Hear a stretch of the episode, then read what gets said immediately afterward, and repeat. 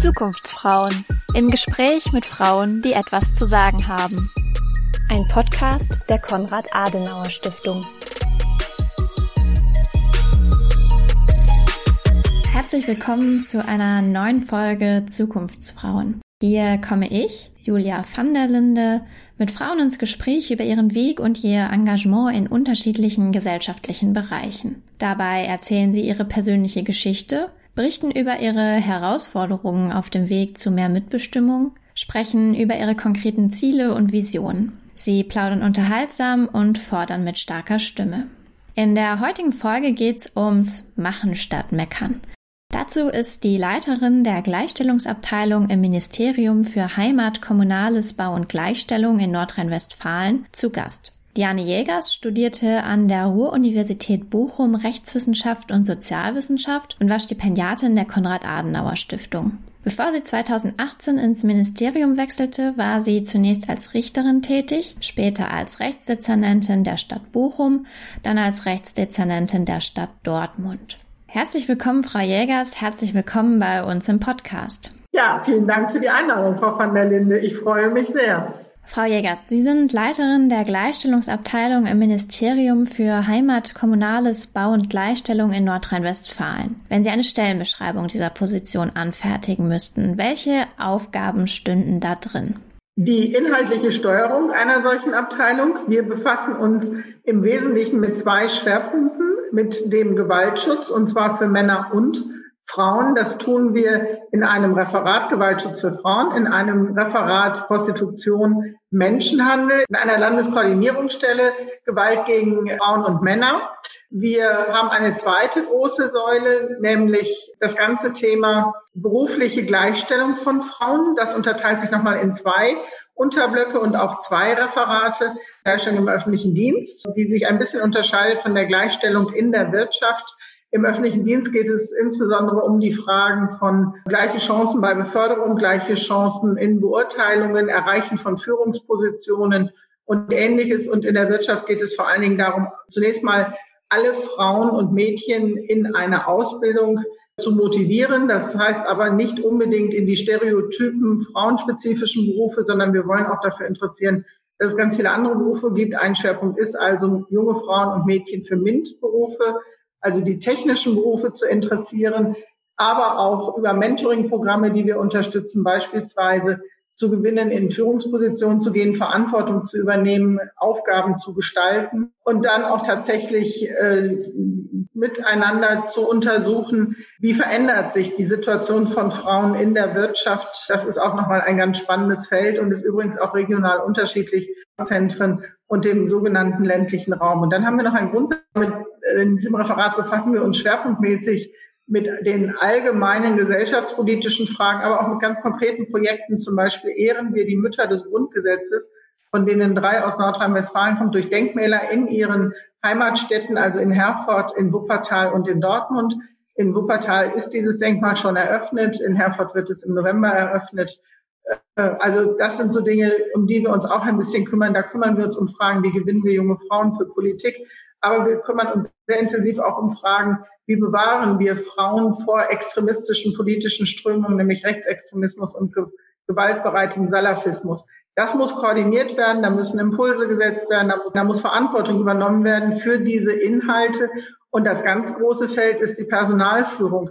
Diese vielen Aufgaben können nur bewältigt werden, wenn alle Mitarbeiterinnen und Mitarbeiter hochmotiviert sind, gerne arbeiten und mit Spaß hier arbeiten und auch selber viele gute eigene Ideen gewinnen. Und das ist eine meiner Hauptaufgaben, dafür zu sorgen, dass wir sehr leistungsorientiert sind und trotzdem das Betriebsklima stimmt. Und das bedeutet viele, viele Einzelgespräche. Ich sehe zu, dass passgenau für jede Kollegin, jeder Kollege das Arbeitsumfeld so zugeschnitten ist, dass sie gute Leistungen erbringen. Und wir nehmen viel Rücksicht auf häusliche, familiäre Situationen. Ich sage es mal ganz deutlich. Die Pandemie hat uns gelehrt, wo gearbeitet wird. Ist fast egal, ob zu Hause oder am Arbeitsplatz. Entscheidend ist, was hinten rauskommt. Entscheidend ist, dass Arbeitsergebnisse qualitativ hochwertig und pünktlich vorliegen.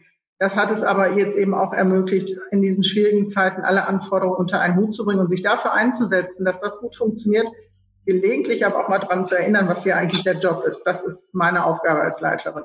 Wie verlief Ihr Weg hin zur Leitung der Gleichstellungsabteilung? Haben Sie sich irgendwann gesagt, das ist mein Ziel und die folgenden Schritte muss ich dafür gehen oder wie lief das? Ich habe mit 27 Jahren mit mir einen Vertrag geschlossen. Damals hatte ich gerade mein zweites Staatsexamen in der Tasche und habe mir überlegt, was möchte ich mit meinem Berufsleben machen. Das Ziel war, dass es nie langweilig werden darf und dass ich immer Leistung abrufen kann, dass ich immer auch in die Situation komme, Verantwortung zu übernehmen. Das war in der Tat das Ziel.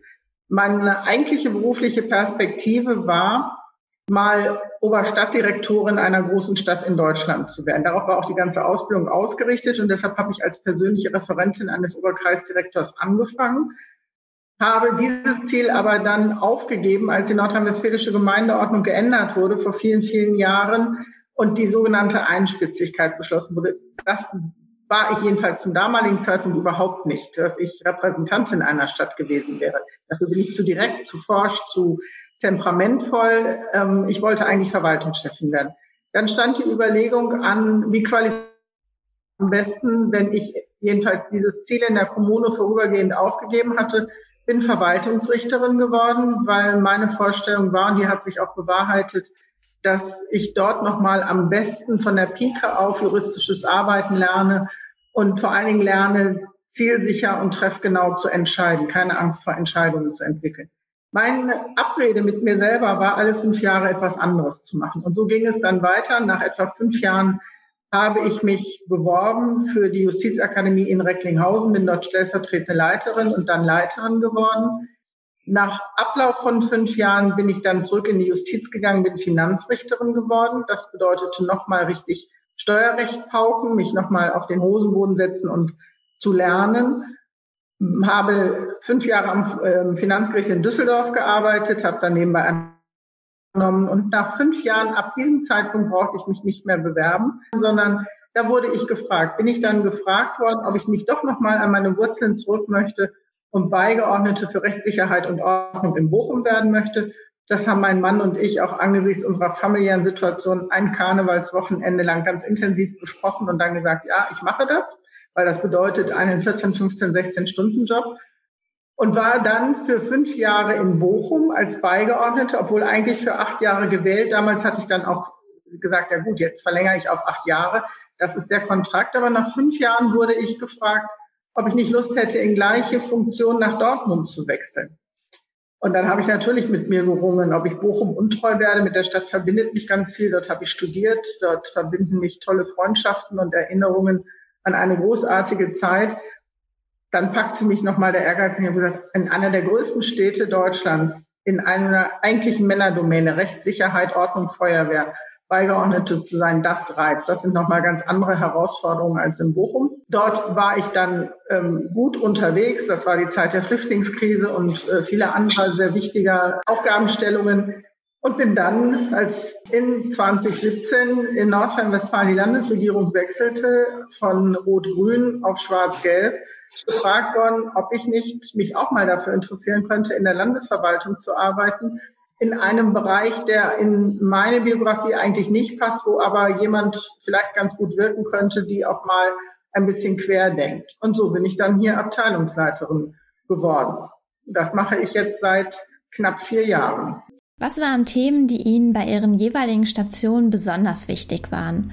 Und welches Thema liegt Ihnen zurzeit besonders am Herzen? In der Zeit als Verwaltungsrichterin war es nicht nur die Frage der juristischen Qualifikation, sondern ich habe mich ja aufs öffentliche Recht spezialisiert und wollte gerne ursprünglich mal Hauptverwaltungsbeamtin werden, weil ich gerne mich für Bürgerinnen und Bürger einsetzen wollte und das ein Leben lang auch getan habe im positiven Sinne gegen den Staat. Also ich wollte immer die Rechtsposition des Einzelnen gegen diese übermächtige Konstruktion Staat wahren helfen und schützen helfen. Und das war für mich als Verwaltungsrichterin ganz wichtig zu gucken, haben Bürgerinnen und Bürger berechtigte Interessen und wenn ja, ihnen zur Durchsetzung zu verhelfen. Das heißt nicht, dass ich blind entschieden habe gegen die Verwaltung. Ich bin ja auch immer Mitglied von Verwaltung im Anschluss gewesen. sondern Ich habe mich immer bemüht, Dienerin der Bürgerinnen und Bürger zu werden und mich immer daran erinnert, wir werden aus Steuermitteln finanziert und wir sind für die Menschen da, nicht die Menschen für uns als System. Das waren dann ähm, im Grunde sozusagen die Haltungen, die mich da geprägt haben. Das war ganz besonders wichtig im Asylrecht. Ich habe da zum Teil sehr mit mir gerungen, kann jemand anerkannt werden als Asylberechtigter oder nicht in Staaten, wo es nachweislich Menschenrechtsverletzungen gibt. Und ich erinnere mich heute noch sehr konkreten Details an eine Entscheidung, die ich getroffen habe, wo ich mit zu den ersten gehörte, die sexualisierte Gewalt als Verfolgungsgrund anerkannt haben. Das hat einen ziemlichen Aufschrei innerhalb der Kollegenschaft gegeben, weil das bis dahin einfach strafrechtlich bewertet wurde, wenn Frauen im Krieg vergewaltigt wurden. Und ich habe damals vor vielen, vielen Jahrzehnten entschieden, nein, das ist eine Menschenrechtsverletzung und die muss anders behandelt werden. Das führte dann dazu, dass die damals SPD-geführte Landesregierung einen Abschiebestopp für diese Frauen verhängt hat. Immerhin waren die Frauen geschützt, aber es war noch ein langer Weg, sexualisierte Gewalt tatsächlich als Menschenrechtsverletzung am Ende anzuerkennen. Heute ist das unstrittig, längst unstrittig. Gott sei Dank. In meiner Zeit in Recklinghausen ging es mir darum, vielleicht auch dem Ziel folgen, dass ich ganz, ganz ursprünglich als Mädchen mal Lehrerin werden wollte, Menschen dazu zu verhelfen, sich immer weiter zu entwickeln und zu qualifizieren. Und zwar sowohl fachlich, vor allen Dingen aber eben auch in der Persönlichkeitsentwicklung und sie dazu zu motivieren, Verantwortung zu übernehmen. Das ist mein Lebensthema. Ich habe in meiner Kindheit zu Hause gelernt, dass es keine gute Idee ist, immer zu kränen, was andere für einen machen sollten, sondern die Antwort meines Vaters hieß konsequent, mecker nicht so viel rum, mach es selbst und mach es vor allen Dingen besser. Das heißt, man muss also sich auch trauen, Entscheidungen zu treffen, Verantwortung zu übernehmen. Das habe ich versucht, in Recklinghausen in die Fortbildung der gesamten Justiz zu implementieren. War sehr engagiert im Bereich Personalführungsfortbildung, Personalentwicklung, habe ganz viel über Organisationen und Systeme gelernt, denn ich hatte da zu Beginn ein fantastisches Vorbild, den Leiter der damaligen Akademie, Georg Steffens, von lange im Ruhestand. Der hat mir viel beigebracht, mir, der Juristin und er Organisationspsychologe, den erstmal interessierte, wie Organisationen ticken. Eine gute Zeit.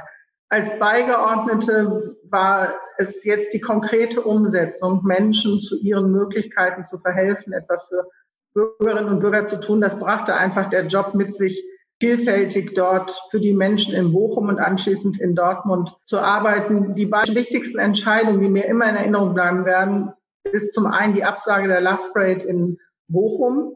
Damit haben wir uns natürlich damals sehr schwer getan. Es hat ja auch ein am Anfang vernichtendes mediales Echo gegeben, Spaßbremsen und die Oberbürgermeisterin und ich bestimmt. Ich habe mir das sehr, sehr schwer gemacht. Die Familie erinnert das noch gut, dass ich nächtelang durch die Wohnung gelaufen bin und mit mir gerungen habe und dann gesagt habe, die Entscheidung treffen mein Kollege Beigeordneter und ich alleine, der ganze Unterbau ist raus. Die Verantwortung übernehmen komplett wir.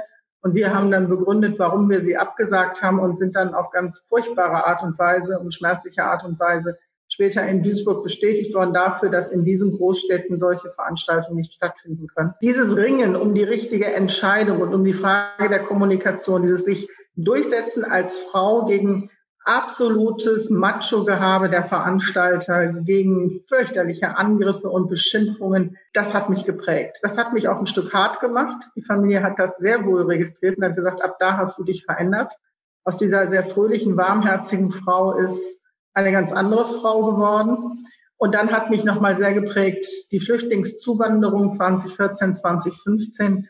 Wir haben in Dortmund mit einer Erstaufnahmeeinrichtung von 350 Plätzen maximal an vielen, vielen Tagen hintereinander einen ganzen Sommer lang über 1000 Menschen in der Anlage gehabt, die im Freien kampiert haben, die irgendwie da übernachtet haben. Und die Verantwortung meiner Kolleginnen, meiner Mitarbeiterinnen und Mitarbeiter und mir war, denen darf nichts passieren in Deutschland. Wir haben einen furchtbaren Fluchtweg hinter sich. Sie haben fürchterliche Erlebnisse. Jeder Krieg traumatisiert. Das weiß unsere Eltern, Großelterngeneration, auch wenn sie es tabuisiert haben. Aber diese Menschen haben Schreckliches erlebt und hier müssen sie verstehen, dass sie in Sicherheit sind. Das war eine große Herausforderung. Und wenn ich damals nicht so tolle Kolleginnen und Kollegen gehabt hätte, dann wäre das nicht gelungen. Aber dieses nächtelang selber in der Erstaufnahmeeinrichtung sein, die Menschenmassen zu ordnen, dafür zu sorgen, das war ja immer meine Verantwortung, dass die Ressourcen da waren, genügend Menschen, die sich um diese Menschen kümmern konnten, dass die Menschen verteilt wurden. Ich habe selber nächtelang telefoniert mit Feuerwehrstationen in Nordrhein-Westfalen. Das waren die einzigen, die man tief in der Nacht erreichen kann, dass die irgendwelche Hallen aufgeschlossen haben, dass die Menschen zum Schlafen da hingehen können. Das kann man sich heute gar nicht mehr vorstellen. Jetzt inzwischen, Jahre später, frage ich mich auch, wo wir alle die Kraft hergenommen haben. Aber immer wenn wir diesen Menschen, den Frauen, den Kindern, aber auch den Männern, die jeder Rolle in ihrem System beraubt waren und völlig verunsichert waren, in die Augen geschaut haben, dann wussten wir wieder durchhalten. Uns geht's gut, wir haben ein trockenes Zuhause, was zu essen, können uns anziehen und können in Ruhe im eigenen Bett schlafen das muss jetzt alles reichen, um für andere Menschen etwas zu tun. Und ich habe damals, als ich so mit 27 überlegt habe, wie soll mein Lebensweg verlaufen, mir gesagt, wenn du mal alt bist und mit Hund und Enkelkindern irgendwo am Feuer sitzt, dann möchtest du auf etwas zurückgucken, wo du sagen kannst, ja, es hat sich gelohnt, so gut ausgebildet zu sein und es hat sich gelohnt, diese beruflichen Entscheidungen zu treffen. Und obwohl ich jetzt noch fünf, sechs Jahre vor mir habe, bin ich mit mir im Reinen. Es hat sich gelohnt, Verantwortung zu übernehmen. Und das ist das, was ich heute jüngeren Frauen vor allen Dingen, aber auch jungen Männern mitgebe und sage, kommt mal ein bisschen aus der Komfortzone. Diese Gesellschaft lebt davon, dass es Menschen gibt, die Ideen haben und die hinter diesen Ideen stehen und sie verantworten und nicht immer rufen, sei nicht feige, lass mich hinter den Baum weil ich zutiefst davon überzeugt bin, Adenauer Stipendiatin, das ist auch damals, äh, als wir durchs Stipendium gegangen sind, sehr intensiv mit uns diskutiert worden, dass diese Gesellschaft nur so gut ist wie das Engagement der Menschen, die sich einbringen in diese Gesellschaft. Das ist so der Zeitraffer über jetzt viele, viele Jahrzehnte in einem Job. Und in Ihrer jetzigen Position, was liegt Ihnen da besonders am Herzen? Gibt es da einen Punkt, wo Sie sagen, das ist mir besonders wichtig? Zwei, weil wir diese zwei Säulen haben, die ich beschrieben habe. Das eine ist tatsächlich das Thema Gewaltschutz. Als ich hierher kam, kannte ich im Groben die äh, Unterstützungsinfrastruktur für von Gewalt betroffene Frauen, für von Gewalt betroffene Männer haben wir sie ja überhaupt erst in dieser Legislaturperiode aufgebaut. Und das ist für mich ein Thema, das wird mich vermutlich nie wieder loslassen, seit ich mich so intensiv mit diesem Thema befasst habe. In der Zusammenfassung heißt es, Frauen und Männer, die Opfer häuslicher und sexualisierter Gewalt, partnerschaftlicher Gewalt sind, zu ermutigen, aus dieser Situation rauszugehen, sich aus der Situation zu lösen, weil das kein Mensch aushalten können muss und soll, auch nicht um der Kinder willen, mit den Kindern aus der Situation raus, zur Ruhe kommen, überlegen, wie soll es weitergehen und unterstützen, selbstbestimmte Lebensentscheidungen zu treffen. Am Ende passt es wieder in mein Lebensthema, eigenverantwortlich zu leben und selbstbestimmt zu leben. Hier äh, ist es eine ganz wichtige Aufgabe, Menschen in großer seelischer oder auch körperlicher Not zu sagen, du kannst aufgefangen werden, du kannst zur Ruhe kommen und kannst dir überlegen, wie es für dich und deine Kinder weitergehen soll. Das ist für mich Motiv, sowohl für Frauen als auch Männer mich einzusetzen. Wir enttabuisieren gerade das Thema Gewalt gegen Männer. Das ist eine ganz, ganz wichtige Aufgabe, weil mir noch immer entgegenschallt, ja, aber 80 Prozent der Opfer sind weiblich. Ja, aber 20 Prozent sind männlich und das sind 20 Prozent zu viel, wie die 80 Prozent zu viel sind. Und natürlich, auch wenn ich dafür nicht zuständig bin, habe ich immer im Blick, dass ist auch ein, wir haben das nun alle in den letzten anderthalb Jahren schmerzvoll als Betrachterinnen und Betrachter erlebt, ein großes Thema sexualisierte Gewalt gegen Kinder gibt, die Lebenssituation ein bisschen zu verbessern und dafür einzutreten, dass diese Menschen in ein selbstbestimmtes Leben zurückfinden und ihre schlimmen Erlebnisse verarbeiten. Das ist ein wichtiges Thema. Und das zweite wichtige Thema für mich ist, ich nenne es Karriereplanung auf weiblich. Das ist ein Vortrag, mit dem ich viel unterwegs bin, wo ich jungen Frauen Mut mache, zu sagen, kommt mal raus aus eurer Prinzessinnenrolle und wartet darauf, dass euch irgendjemand wach küsst. Irgendein als Frosch verkleideter Prinz. Das funktioniert schon im Privatleben in der Regel nicht. Im Job funktioniert das erst recht nicht. Das kann man selber in die Hand nehmen. Das kann Frau selber in die Hand nehmen. Und einfach zu zeigen, wie geht das? Wie kann ich Karriere planen, indem ich erstmal definiere, was Karriere überhaupt für mich bedeutet und mir dann überlege, was will ich denn tun? Und dass ich das in Zeitabschnitte gliedere und mir immer wieder etwas Neues vornehme, so dass ich auch zum Beispiel in diese Planung ein bisschen Beruf und Familie integrieren kann, Beruf und Privatleben heißt Ratsmandate oder politisches Engagement integrieren kann, um wenigstens ein, ein Ziel zu haben, einen Weg zu haben. Dass das Leben dann immer ganz anders spielt, das ist völlig klar, aber dann bin ich gewappnet und kann mich entscheiden, selbstbestimmt entscheiden, ob ich etwas möchte und stolper nicht so in berufliche Verwendungen hinein. Da können wir von den Männern noch ein bisschen was lernen. Und ich bin jetzt in dem Alter, wo ich sage, jetzt kann ich viel, viel nochmal von dem wieder zurückgeben, was ich selber erfahren habe. und kann einfach Mut machen. Und ich freue mich dann immer sehr, wenn ich ab und zu mal Zuschriften oder Anrufe bekomme. Ich bin jetzt übrigens da und da gelandet oder ich mache jetzt gerade das und das, wo ich sage, ja, diese Menschen gehen ihren Weg, werden Verantwortungsträgerinnen und Träger in unserer Gesellschaft. Prima.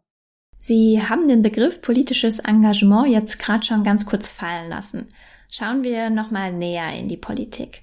Gerade war ja Bundestagswahl. Der Frauenanteil unter den Abgeordneten ist zwar leicht gestiegen, allerdings nur von 31 auf 34 Prozent. Woran liegt es Ihrer Meinung nach, dass der Männeranteil immer noch überwiegt? Viele sagen ja jetzt, es liegt an den Männern, an den Staat. Nein, es liegt an uns. Wir haben das selber in der Hand. Ich habe es ja selber ausprobiert und gemerkt, wie es funktioniert. Wenn eine Frau Zeit, Interesse, Engagement und die Bereitschaft zu lernen mitbringt, dann geht sie in der Politik ihren Weg. Und die Politik ist voll von diesen Beispielen. Vielen Frauen fällt es noch immer sehr schwer, sich da durchzubeißen und die Ärmel hochzukrempeln, sich gerade hinzustellen, fest auf den Boden zu stellen und schon körpersprachlich auszudrücken, ich will nicht lasst mich mal oder ich würde ganz gerne und dann so ein bisschen mädchenhaft und prinzessinnenhaft darum zu bitten, beteiligt zu werden, sondern einfach zu sagen, das kann ich, das sind meine politischen Ziele, damit kann ich mich einbringen, ich würde gerne die und die Aufgabe übernehmen. Und sich dann darum zu kümmern, selber zu kümmern, dass man dafür Mehrheiten findet, einmal für seine inhaltlichen Ziele, aber auch für sich als Person, um gewählt zu werden und dann den Weg macht. Und plötzlich entdecken viele Frauen, und zwar in allen demokratischen Parteien, ich habe das jüngst noch bei ganz jungen FDP-Frauen gesehen, dass sie mit offenen Armen aufgenommen werden, wenn sie dazu auch noch eine gewisse soziale Kompetenz mitbringen. Also wenn ich ankomme nach dem Motto, ihr habt alle auf mich gewartet, ich bin da und jetzt macht mal Platz und ich will den und den Job, dann hat man natürlich verloren. Aber wenn man das auf eine vernünftige Art und Weise macht und vor allen Dingen erstmal liefert, das heißt Engagement mitbringt, sich einsetzt, kontinuierlich da ist, verlässlich da ist, dann wird man in der Regel mit offenen Armen aufgenommen und auch mit beteiligt, weil so wahnsinnig viele engagierte Menschen gibt es nicht. Aber das gilt übrigens dann auch für Männer und für ähm, bestimmte Altersabschnitte. Es ist in manchen Lebensphasen schwierig, sich zu engagieren. In der sozusagen Rush Hour des Lebens zwischen 30 und 45, wo gleichzeitig berufliche Karriere in Angriff genommen wird, meistens geheiratet wird, oft eine Familie gegründet wird, vielfach noch ein Haus gebaut wird, oder andere Dinge erledigt werden, ist es dann schon ziemlich schwierig, nachmittags um 17 Uhr dem Chef zu sagen, ich bin jetzt übrigens mal im Ausschuss oder im Rat oder ich mache dieses oder jenes. Aber das gilt für Männer und Frauen gleichermaßen. Wenn wir das dann wieder ein Stück versachlichen und mal gucken, in welchen Rahmenbedingungen wird beispielsweise Kommunalpolitik gemacht, auf die haben wir den meisten Einfluss, dann kenne ich den seit 30 Jahren währenden Kampf, wann fangen Sitzungen an? Gerne nachmittags um drei. Das ist kein Affront gegen Frauen, da kann überhaupt kein berufstätiger Mensch. Ich hatte einen Präsidenten am Finanzgericht Düsseldorf, der mich alle Vierteljahre fragte, ob ich nicht mal mein Ratsmandat abgeben wolle. Denn es könne ja nicht sein, dass ich montags ab 14 Uhr nicht mehr als Richterin arbeite, sitze und ähm, dann noch in Ausschüssen und einmal im Monat donnerstags im Rat über Stunden, Stunden, Stunden. Und ich mir immer gesagt habe, doch, genau das kann sein, denn Sie wissen, das sind Menschen, die mich brauchen. Ich hole das an anderer Stelle nach. Sie werden sehen, an der Erledigungszahl ändert sich nichts. Solange das immer so ausgerungen werden muss, unabhängig von der Rechtslage, die uns einen Anspruch auf Befreiung gibt für die Wahrnehmung dieser Mandate, wird es schwierig. So, und da bedeutet es, endlich einen Konsens zu finden, zu sagen, lasst uns bitte arbeitnehmerfreundlich mit solchen Sitzungen beginnen, aber auch familienfreundlich. Lasst sie uns bitte ein bisschen professionalisieren. Zum Teil sind das ja endlose Laberstunden. Ohne viel Ertrag, das kann man ein bisschen straffen, ohne vielen auf die Füße zu treten. Gebt den jungen Leuten eine Chance mitzumachen. Uns nützt nichts, wenn sich in der Fraktion nicht die Gesellschaft widerspiegelt, sondern es vor allen Dingen Menschen in Pension und Rente sind, weil sie viel Zeit haben oder die sich beruflich einschränken können. Also diese Rahmenbedingungen machen es dann schwierig in einer Gesellschaft, in der das sich kümmern um Kindern immer noch der Frau zugeschrieben wird. Denn wenn die Kinder dann so langsam zweistellig im Jahresalter werden, ist es ja vielfach so, dass die Männer ihre Rollen wieder im Sportverein übernehmen und in anderen gesellschaftlichen Gruppen und Politik machen, während ähm, häufig noch wie selbstverständlich die Frauen sich zu Hause um die dann auch langsam beginnenden pubertierenden Kinder kümmern. Also andere Gesellschaftsmodelle, andere äh, Sitzungsformate, eine vernünftige Kinderbetreuung, jedenfalls in der Kommune, das würde schon helfen, dass Frauen sich mehr engagieren. Aber ich kann es meinen Geschlechtsgenossen nicht ersparen zu sagen, ihr müsst das auch wollen. Und wenn ihr das wollt, dann beißt ihr euch da auch durch. Dann werdet ihr nämlich feststellen, das macht Spaß zu sehen. Wir haben uns etwas überlegt, dafür hat es eine Mehrheit gegeben und jetzt wird es auch umgesetzt. Also ich fand das immer großartig, mit meinem Einkaufskörbchen samstags durch meinen Wahlkreis zu gehen, ansprechbar zu sein, für die Menschen beim Bäcker oder beim Metzger oder bei unserem türkischen Gemüsehändler, die gesagt haben, sagen sie immer, können Sie sich oder kannst du dich nicht mal um das und das kümmern? Du kannst doch so gut reden und du kennst doch die Verwaltung so gut. Das kann doch so nicht bleiben. Und dann zu sehen, ja, irgendwann, ein Vierteljahr später, war der Missstand behoben oder eine Situation verändert. So, und das, ja, das, das muss man dann aber für sich organisieren. Im Klartext, wir brauchen ein gutes Verhältnis zum Begriff Macht und wir müssen Macht ausüben wollen. Das darf nichts Verpöntes sein, nichts Schmutziges sein, nichts irgendwie äh, Korruptionsanfälliges. Macht heißt machen. Macht kommt von machen. Das müssen wir wollen. Und wir, wir müssen dann auch sagen, ja, wir stehen zu unseren Entscheidungen. Und wir drücken uns nicht weg, wenn die Blumensträuße verteilt werden, sondern wir sagen, ja, da habe ich meinen Anteil dran. Muss mich keiner dafür loben und sich bedanken, aber mal einmal hingucken, das wäre schon ganz gut. Die Männer machen das wie selbstverständlich. Ja, und das ist leider ein Thema auf allen Ebenen. Deshalb kommen wir über diese 30, 35 Prozent im Moment nicht. Wie würden Sie denn andere motivieren, Politik zu machen? Und wenn ich da anfangen will, wo beginne ich da am besten? Ich habe wirklich diesen, diesen Leitspruch meines Vaters ein Leben lang im Ohr gehabt. Mecker nicht so viel rum. Das konnte ich nämlich mit 12, 13, 14 perfekt jeden Armbrottisch damit sprengen, sondern mach es selber und mach es besser. Ich würde immer den Menschen versuchen nahezubringen und sie einfach mitzunehmen und sich das anzugucken. Politik zu betreiben heißt zu gestalten, die konkreten Lebensverhältnisse zu verändern. Also das fängt bei ganz banalen Dingen an. Ich beklage mich darüber, dass vor meiner Haustür auf der Straße so schnell gefahren wird, möchte daraus eine Spielstraße machen, damit die kleinen Kinder etwas unbefangener aufwachsen können und spielen können und so weiter und so weiter. Dann fange ich an, mich dafür einzusetzen. Ich kümmere mich darum, kann daraus eine tempobereinigte Zone werden, kann daraus eine Spielstraße werden, kann, kann durch andere Baumaßnahmen das Tempo aus der Straße genommen werden. Ich habe festgestellt, es fehlt an irgendetwas im Stadtbezirk, im Stadtviertel. Es macht mir keiner. Ich muss es schon selber machen. Und den Menschen zu sagen, guck mal, das macht doch einfach Freude, festzustellen, ich kann mich da um etwas kümmern und die Lebenssituation von ganz vielen Menschen wird anders und wird besser. Gleichzeitig deutlich zu machen, es gibt so viele Menschen, die können ihr eigenes Wort nicht führen. Sie sind nicht begabt dafür oder sie haben nicht gelernt, sich durchzusetzen und haben auch gar nicht gelernt zu formulieren, das ist mein Interesse. Das müssten Menschen mit einem Talent, wie ich es mitbringe, zwanglos reden zu können, argumentieren zu können und etwas durchzubeißen, nutzen, um sich für andere stark zu machen, nicht um sie zu bevormunden. Das wäre wieder missbräuchlich, sondern Sprachrohr zu sein für diejenigen, die es nicht so gut können. Das habe ich übrigens als Schülersprecherin angefangen und ein Leben lang dann auch beibehalten. Da, also Menschen, die, die ein bisschen ein Machergehen haben, die würde ich gerne versuchen mitzunehmen und immer in der Kommune, immer vor Ort so wichtig das Engagement im Land und im Bund ist, damit fängt man aber in der Regel nicht an. Man wird ja nicht mal eben kurz Landtagsabgeordneter oder Landtagsabgeordnete. Wichtig ist, die Lebensverhältnisse vor Ort mitzugestalten. Das ist ja auch die Grundidee dieser verfassten Bürgerschaft, die Grundidee der Gemeindeordnung, dass die Bürgerinnen und Bürger ihr eigenes Umfeld mitgestalten und lebbar für sich machen. Und würde sie diese Menschen immer dann mitnehmen in Parteiveranstaltungen, ich sage vielen jungen Menschen, zum Beispiel, wenn wir hier Praktikanten haben und wir bilden viele aus, weil ich das so wichtig finde, sage ich denen, kommt mit in den Landtag, kommt mit in den Ausschuss, mal abgesehen davon, dass die dann noch ganz ehrfürchtig mal einfach auch durch diese Architektur des Landtages gehen.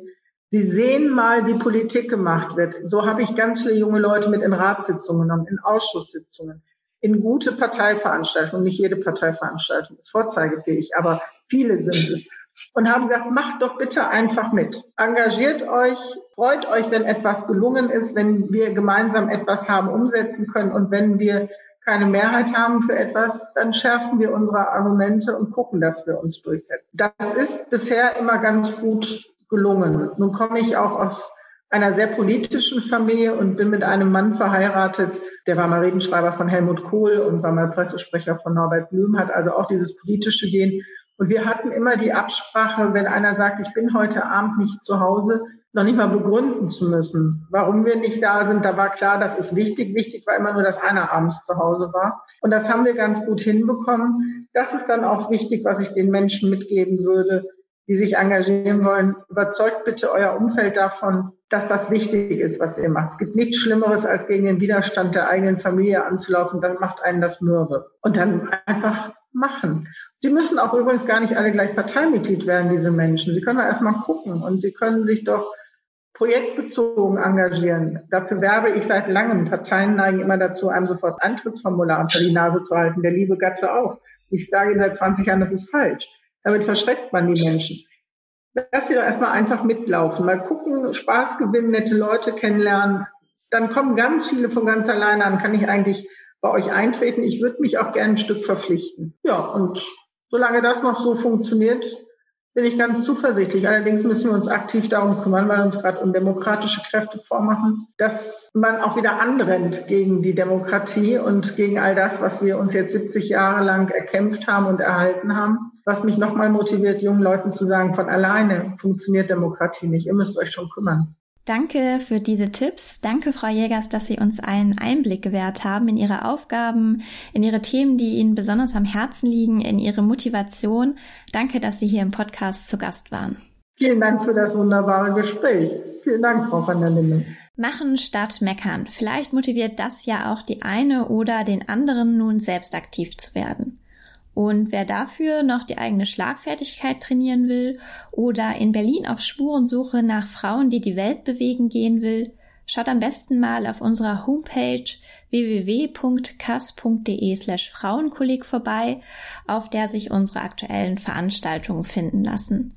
Abonniert unseren Podcast, folgt uns auf Instagram und Facebook und hört wieder rein, wenn es heißt Zukunftsfrauen im Gespräch mit Frauen, die etwas zu sagen haben. thank you